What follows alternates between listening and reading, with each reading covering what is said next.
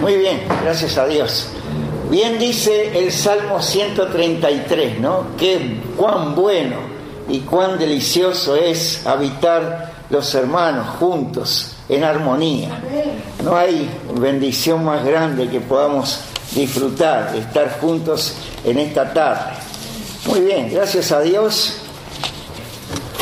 Voy a invitarles a abrir sus Biblias en la carta a los Efesios, capítulo 2.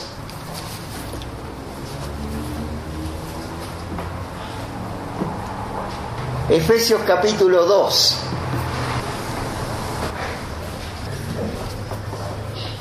Comenzamos a leer en el versículo 4. Y dice así en la palabra de Dios. Pero Dios, que es rico en misericordia, por su gran amor con que nos amó, aun estando nosotros muertos en pecados, nos dio vida juntamente con Cristo.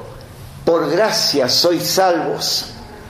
Y juntamente con Él nos resucitó y asimismo nos hizo sentar en los lugares celestiales con Cristo Jesús, para mostrar en los siglos venideros las abundantes riquezas de su gracia en su bondad para con nosotros en Cristo Jesús.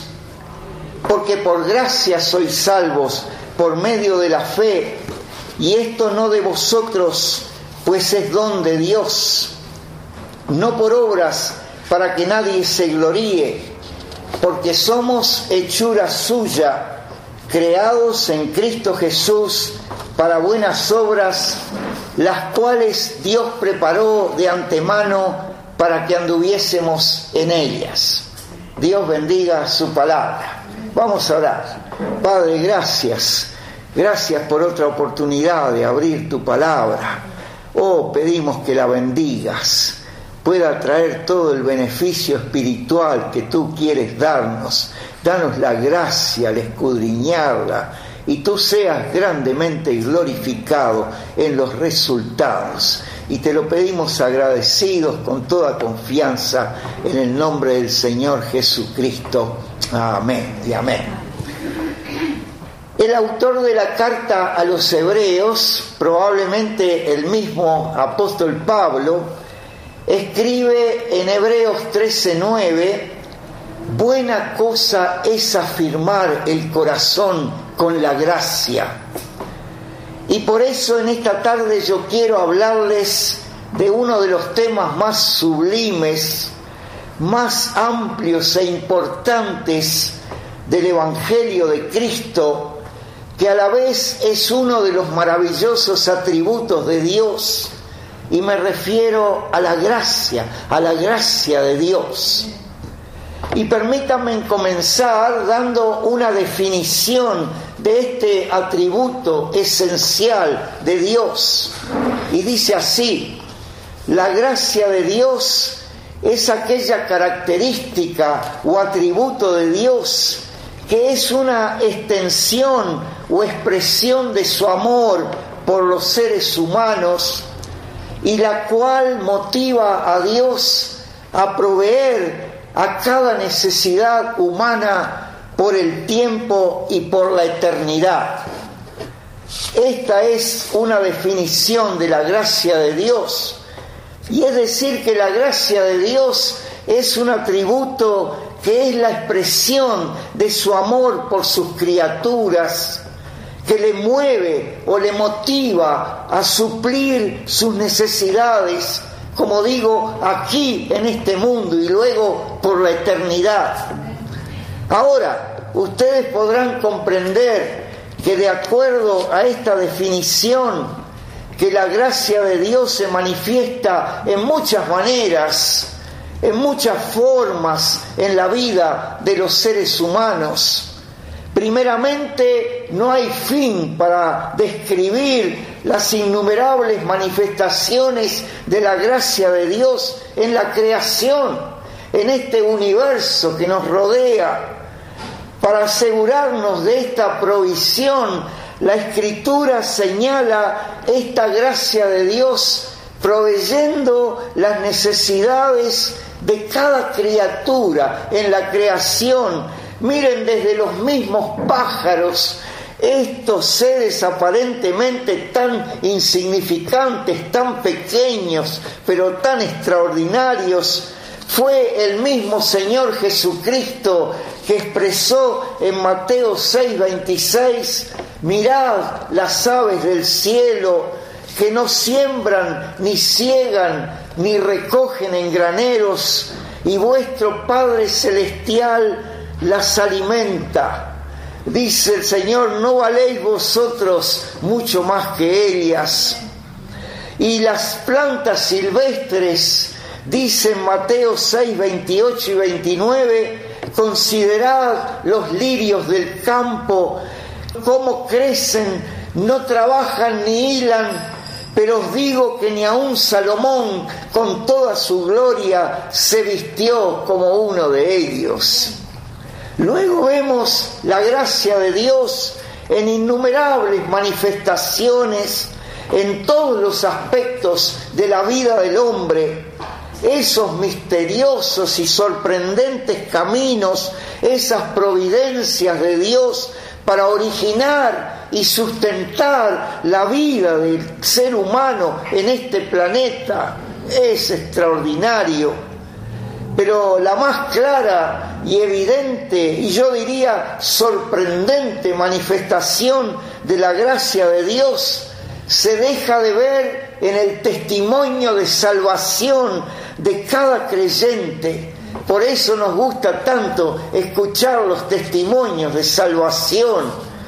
Al examinar el testimonio de salvación de cualquiera de nosotros que hemos sido salvos, podemos ver la infinita sabiduría, esa inagotable paciencia y la infalible eficacia de Dios conduciéndonos a través de las más singulares experiencias para traernos al conocimiento y a la fe del Señor Jesucristo como nuestro Salvador personal. Eso es lo que podemos descubrir al recordar nuestros testimonios. Me da ganas de contarles el mío, pero sería muy largo. Pero es extraordinario esta manifestación de la gracia de Dios. Podemos observar la gracia de Dios en nuestras vidas aún antes de convertirnos, cuando ignorábamos totalmente a Dios, cuando desconocíamos totalmente la Biblia, su palabra, cuando no éramos conscientes de nuestra condición espiritual y vivíamos en este mundo, como expresa aquí en Efesios capítulo 2, el primer versículo, vivíamos sin esperanza y sin Dios en este mundo. Oh, la gracia de Dios en la salvación del alma. El apóstol Pablo, no solo escribía inspirado por el Espíritu Santo, pero además sabía muy bien lo que había sido la provisión de Dios en su propia experiencia. Y es muy interesante considerar la demostración de la gracia de Dios en su vida. El apóstol Pablo tuvo precisamente el difícil ministerio de exponer de explicar la gracia de Dios en sus escritos inspirados y por medio de su ministerio y porque él sabía todo lo que Dios había obrado en su vida, varias veces recurre a su testimonio personal para dar testimonio y para demostrar la gracia de Dios en su experiencia se puede decir que este es uno de sus temas predilectos en todos sus escritos. Y para considerar su testimonio podemos dividir su experiencia en tres partes. Primero, antes de la salvación. Segundo, lo que fue su conversión. Y luego su llamado al servicio. Antes de la salvación, primeramente, es admirable observar la historia de Saulo de Tarso, después el apóstol Pablo, cómo Dios estuvo obrando tantas circunstancias para conducirlo a la salvación. Saulo de Tarso nació en un hogar judío. No solo esto, sino en un hogar piadoso, en un hogar religioso. Como el profeta Daniel fue enseñado en la palabra de Dios y en el temor de Jehová desde su niñez. Fue enseñado en la práctica más severa de la religión, el cumplimiento de la ley farisaica, no solo en el sentido moral, sino también en las leyes formales, las ceremonias y ritos que conformaban esta amplia tradición de estos religiosos judíos. Los fariseos se cree que se originaron hacia el tercer siglo antes de Cristo. En esa época se levantaron para contrarrestar la influencia de los griegos en su intento de helenizar a los judíos que aceptaran su cultura y sus costumbres. Por eso el propósito de los fariseos fue conservar la identidad nacional de Israel por medio de la obediencia estricta de la ley de Moisés. Así que nacieron como un movimiento en un clima de patriotismo y de devoción religiosa pero más tarde se volvieron una secta formalista e hipócrita, especialmente orgullosos de su propia justicia. Saulo de Tarso sobresalía entre sus iguales él testifica en Gálatas capítulo 1, versículos 13 y 14, dice, porque ya habéis oído acerca de mi conducta en otro tiempo en el judaísmo, que perseguía sobremanera a la iglesia de Dios y la asolaba. Y en el judaísmo aventajaba a muchos de mis contemporáneos en mi nación, siendo mucho más celoso de las tradiciones de mis padres.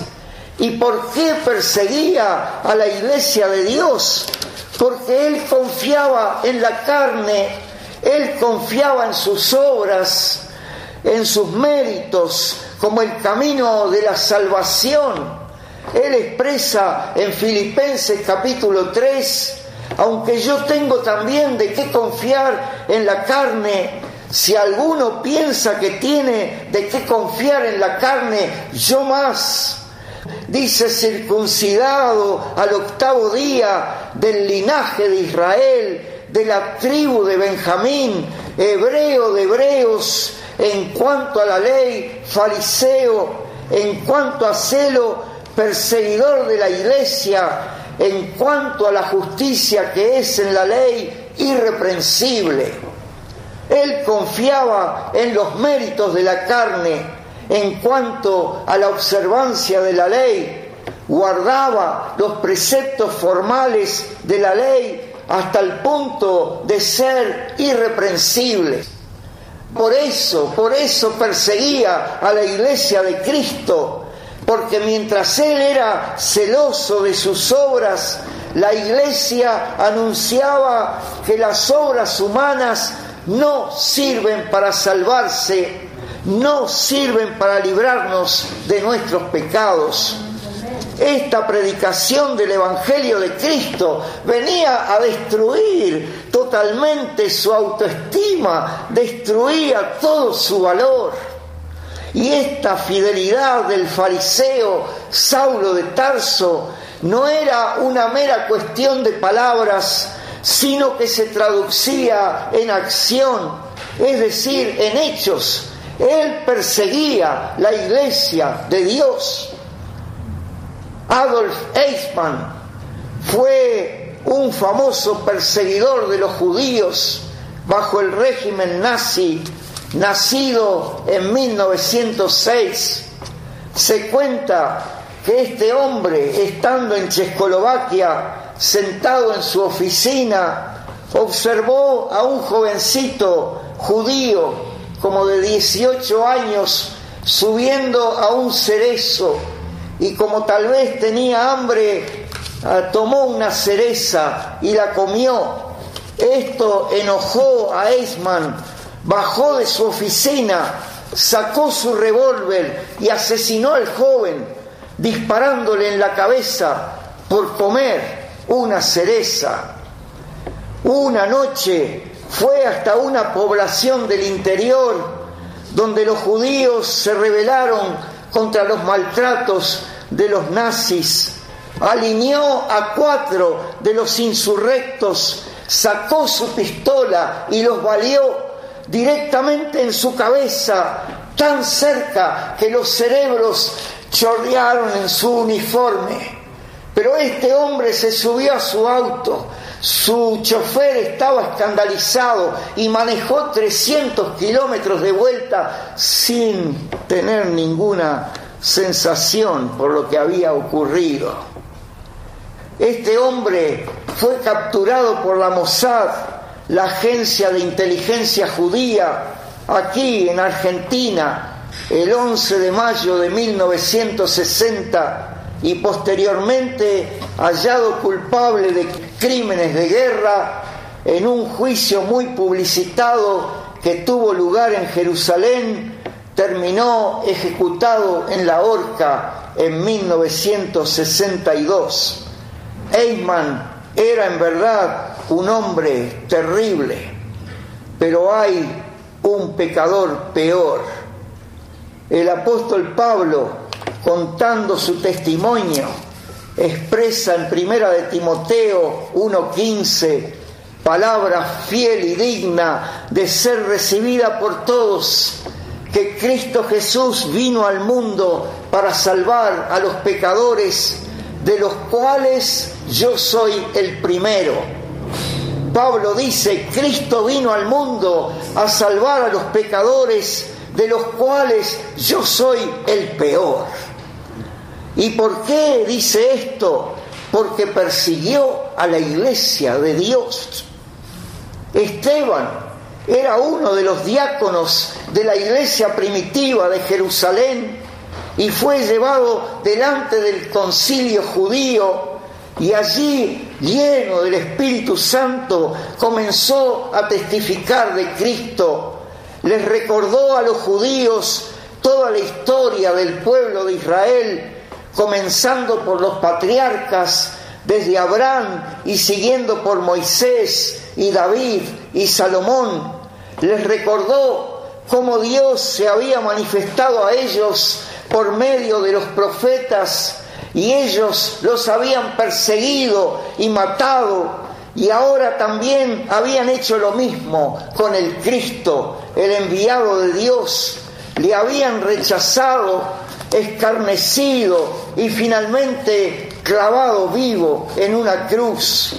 Y al escuchar estas cosas, dice la escritura que enfurecidos los del concilio le sacaron fuera de la ciudad y comenzaron a apedrearle piedras en el rostro, piedras en el cuerpo, piedras y más piedras, lastimado y herido, cayó al suelo y la escritura relata en Hechos 7:55, pero Esteban, lleno del Espíritu Santo, puestos los ojos en el cielo, vio la gloria de Dios y a Jesús que estaba a la diestra de Dios.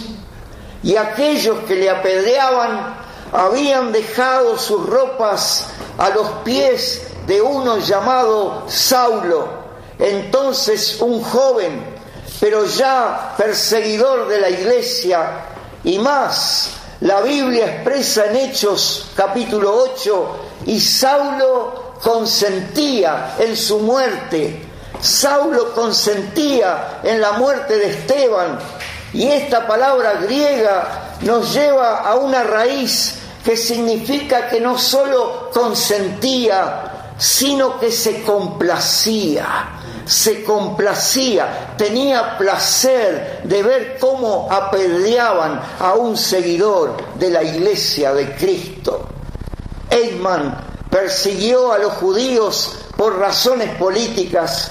Los faraones de Egipto cometieron grandes crímenes pero lo hicieron para fortalecer su imperio, para agradar su ego.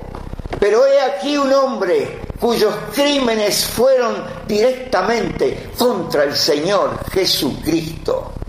No obstante, la gracia de Dios le estaba preparando a Saulo de Tarso para venir a ser un cristiano y probablemente el más insigne y destacado cristiano que haya vivido en esta tierra.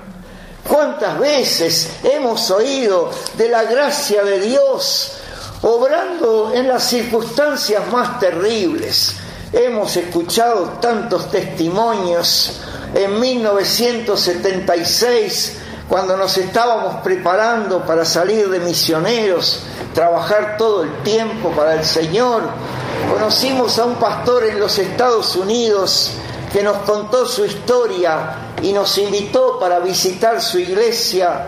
Y cuando era joven nos contaba, aunque era hijo de creyentes, vivió una vida muy desordenada y no sé por qué crímenes terminó en la cárcel.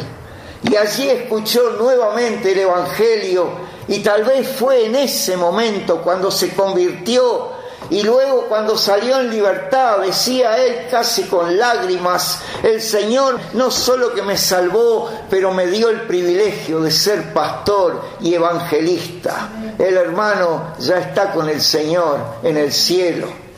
Así hemos visto la gracia de Dios antes de la salvación y ahora en el momento de su conversión, cuando Pablo fue convertido, la gracia de Dios se manifiesta en esta vida y lo hace para salvación, haciendo algo en el corazón humano que no hay ninguna otra fuerza, ninguna otra capacidad en este mundo que pueda hacer algo semejante. Miren el testimonio del apóstol Pablo escribiendo a los Gálatas en el capítulo 1. Él expresa, pero cuando agradó a Dios, que me apartó desde el vientre de mi madre y me llamó por su gracia, revelar a su Hijo en mí para que yo le predicase entre los gentiles, no consulté enseguida con carne y sangre. Es la gracia de Dios la que revela al Señor Jesucristo en nuestro corazón. Lo hace por medio de la predicación de su palabra, la Santa Biblia. Los evangelios son la descripción apropiada del Señor para que lleguemos a conocerle. Las epístolas del Nuevo Testamento contienen el desarrollo, la explicación doctrinal de los acontecimientos narrados en los evangelios, de sus palabras, de sus enseñanzas, de sus obras, de todo lo que él hizo mientras estuvo esa breve estadía en este mundo. Pero yo Puedo predicar por años, puedo ser el más erudito y eficiente orador, puedo expresarme con las palabras más convincentes y más elaboradas, pero solo la gracia de Dios puede revelar al Señor Jesucristo al corazón de cada pecador y moverlo a recibirlo, recibirlo al Señor como su Salvador personal. El apóstol Pablo era un erudito de las escrituras, había estudiado a los pies de Gamaliel, el más reconocido maestro de su época, había acumulado una gran sabiduría. Qué sé yo, cuando viene a predicar a los corintios, no obstante, con todo lo que era su sabiduría, él expresa a los corintios en Primera de Corintios capítulo 2, los primeros versículos, les recuerda, así que hermanos, cuando fui a vosotros para anunciaros el testimonio de Dios, no fui con excelencia de palabras o de sabiduría, pues me propuse no saber entre vosotros cosa alguna, sino a Jesucristo y a este crucificado. No importa cuánto conocimiento podamos exponer, no importa cuántas razones podamos esgrimir, pero la gracia de Dios es suficiente para revelar a Cristo. Y esto es suficiente para que un pecador pueda creer y ser salvo. Y es porque Dios se propuso en su solo beneplácito revelar a su Hijo para que por la fe en Él viniéramos a ser hechos hijos de Dios. Y no hay en esta provisión de Dios ni el menor vestigio de merecimiento humano. Así lo explica tan claramente el pasaje que hemos leído al principio, Efesios 2, versículo 8, dice, porque por gracia sois salvos por medio de la fe, y esto no de vosotros, pues es don de Dios, no por obras para que nadie se gloríe. El apóstol Pablo, escribiendo a su discípulo Tito, insiste en este concepto.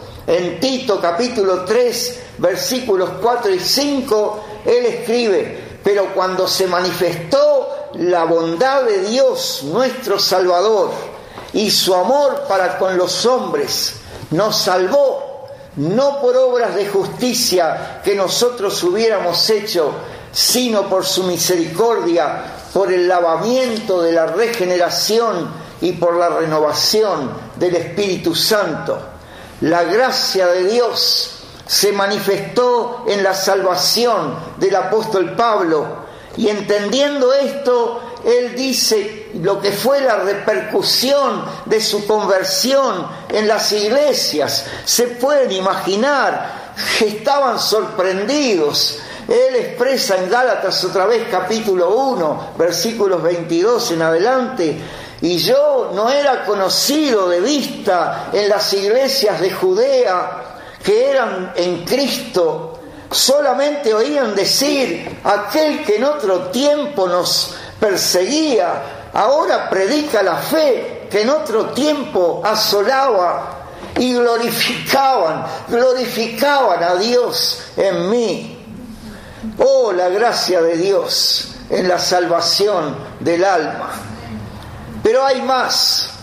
Luego la gracia de Dios no solo se manifestó antes de la salvación y en la conversión del apóstol Pablo, pero también se manifestó de otra forma.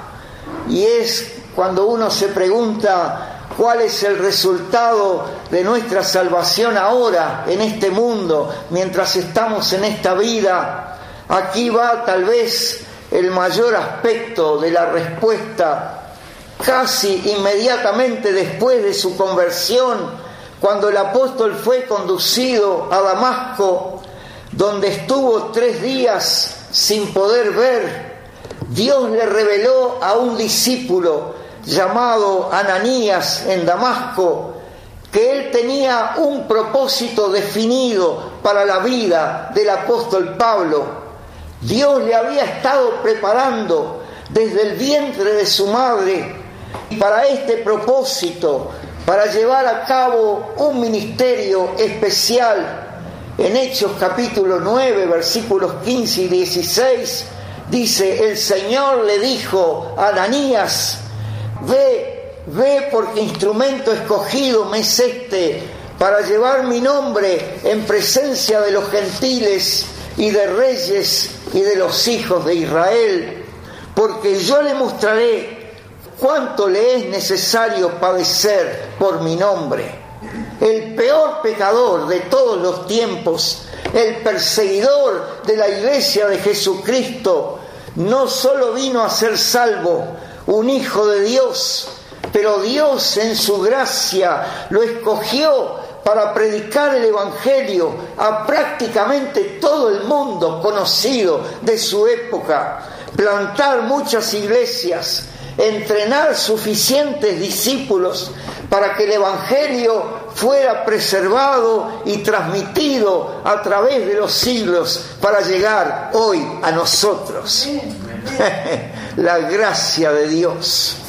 Y a más de esto, este hombre fue instrumento escogido para escribir 13, si no 14 libros del Nuevo Testamento.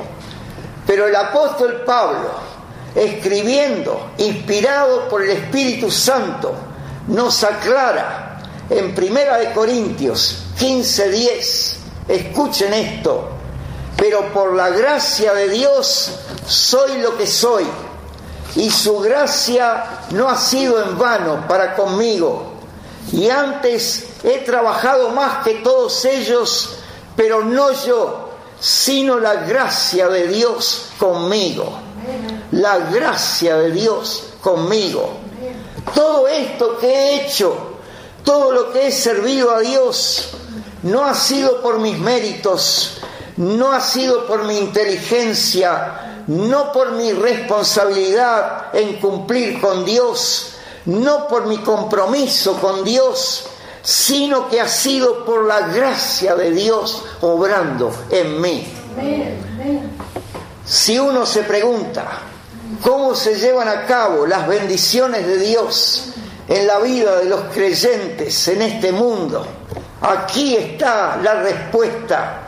Permitir que la gracia de Dios obre en nuestra vida, porque será ella la que produzca en nosotros el hacer la voluntad de Dios, producirá primero responder al llamado genérico de Dios a creer en su Hijo como nuestro único y suficiente Salvador, y luego nos capacitará para responder al llamado personal, específico que Dios hace a cada uno de nosotros para hacer esto o aquello especial que Él se ha propuesto para cada uno. Ustedes ven cómo esto ocurrió con el apóstol Pablo y así ocurrió con muchos de nosotros. Dios obró con su gracia en nuestras vidas. ¿Y qué le puedo decir? ¿Quién iba a imaginar que yo estaría predicando el Evangelio? Yo tenía otras cosas en mi mente, pero el Señor obró y Él puede hacer esto, puede hacer lo mismo en cualquiera de nosotros. Cualquiera de nosotros puede experimentar en su vida toda, toda la gracia de Dios.